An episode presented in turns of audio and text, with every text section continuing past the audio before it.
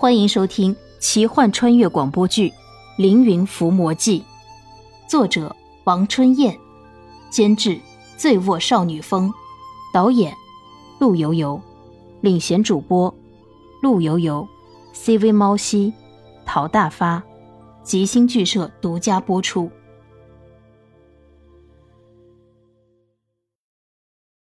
看红毛野人走远。莲希和小翠钻出皮囊，对视，异口同声道：“吓死我了！”老实交代，你前几天被红毛野人捉住，有没有和他那个？还那个？你看到了？我被那个红毛野人吊在树上当诱饵捉老虎，我差点就吓死了。看你急了，我知道没什么，这样紧张的气氛。开一个玩笑，放松一下。我知道你开玩笑，不过这样的玩笑不要开，小心变成真的。那样的话，我就是死也要保证清清白白的。我知道，我不会让你死的。这里不安全，还是走吧。马蹄人随时会追来。两人收拾好皮囊，继续赶路。草丛中，一只野兔看着红毛野人离开。又看着莲希和小翠离开，野兔也飞快的跑开了。野兔都是阿贵的手下。野兔这种动物小多，看起来人畜无害，在山林田野，野兔遍地都是，所以阿贵可以得到很多别人不知道的秘密。前面是南宫优家的村子，小翠对着莲希说：“相公，前面就是南宫瑶家了。”我们去讨口水喝，不好吧？如果马蹄人追上来，再连累了南宫瑶家人，就不好了。莲希回头看了看，小翠也回头看了看，没有任何马蹄人的痕迹，应该没事吧？我们吃一点东西就走，不长留。好吧。两个人进村子，突然，路边的草丛中窜出一只兔子，应该是受惊了。兔子飞快的逃跑，好像是慌不择路，一下子撞到了南宫优家的门槛上，死了。莲希和小翠对视，什么鬼？守株待兔吗？兔子，鬼就是兔子。这只兔子是不是阿贵派来的？又有什么企图？应该不会吧？阿贵不会笨到用自己兔族的生命去骗自己吧？两个人来到南宫优家。莲希拎着那只兔子，小翠敲门：“谁呀？”院子里有人问，好像是南宫优的声音。莲希大声说：“大叔，是宫西延翠和莲希，我们经过你家，想要讨口水喝。”院子里传来快步跑的声音，以及南宫优惊喜的声音。哦，原来是小翠和莲溪，把小翠和莲溪迎进了院子里。南宫优满脸都是惊喜的表情，紧接着他的目光落到了院门的门槛处，门槛上有一块红色的血迹，是刚刚那只兔子留下的。南宫优眼神中有一丝惊惧，怜惜指着血迹笑了笑：“哎，刚刚太奇怪了，一只兔子受了惊吓，竟然一下子跑过来撞死了。”听怜惜这么说，南宫优神色慌张，摇了摇头：“快进屋吧。”南宫优吩咐下人准备饭菜。小翠道：“不用了，后面还有人追杀我们，给我们一些干粮就好了。”是谁追杀你们？唉，一言难尽呢。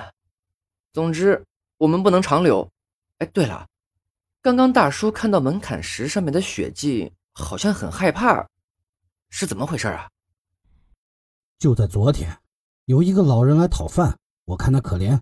就为他准备了饭菜，走的时候又给了他一些干粮和衣服。南宫先生真是菩萨心肠，好。哪里哪里，怜惜公子夸奖了。那个老人临走的时候交代我，如果看到门槛石上面有暗红色的血迹，就马上离开村子，村子会有灾难发生。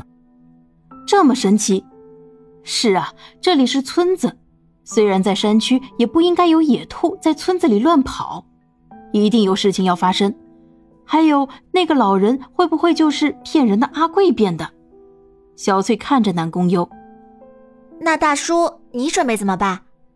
还是快一点离开这里吧。唉，现在是乱世，秦国的铁蹄已经占领了郢都。我现在想到夜郎去投奔我的弟弟，希望我们一家有一个容身之地。夜郎啊，太远了，乱世一切都要小心。阿丽啊，你马上通知村里的人，马上收拾东西离开这里，这里将有灾难发生。下人阿丽急忙跑出去通知村里的人。这个村子不大，只有几十口人。村子里都是南宫家的佃户，家里南宫优也手忙脚乱收拾东西。下人阿丽一头汗，神色慌忙的跑了回来。慌什么？老老老爷，不不不好了！混账，你才不好了！不不不不是。老老老爷，不好了！是村子被被被官兵给包围了，他们口口声声要要老爷，要我，要我干什么？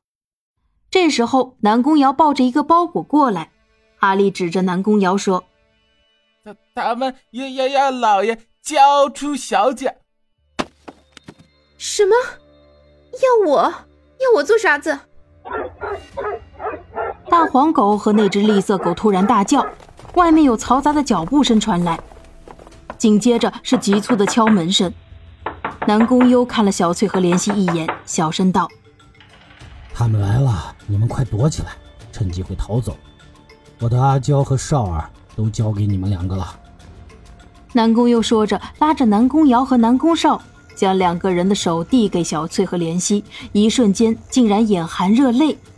南宫优摇了摇头：“不，我要和父亲在一起，朗朗乾坤。我倒要看看官兵能怎么我们。”哎呀，你还小，不懂。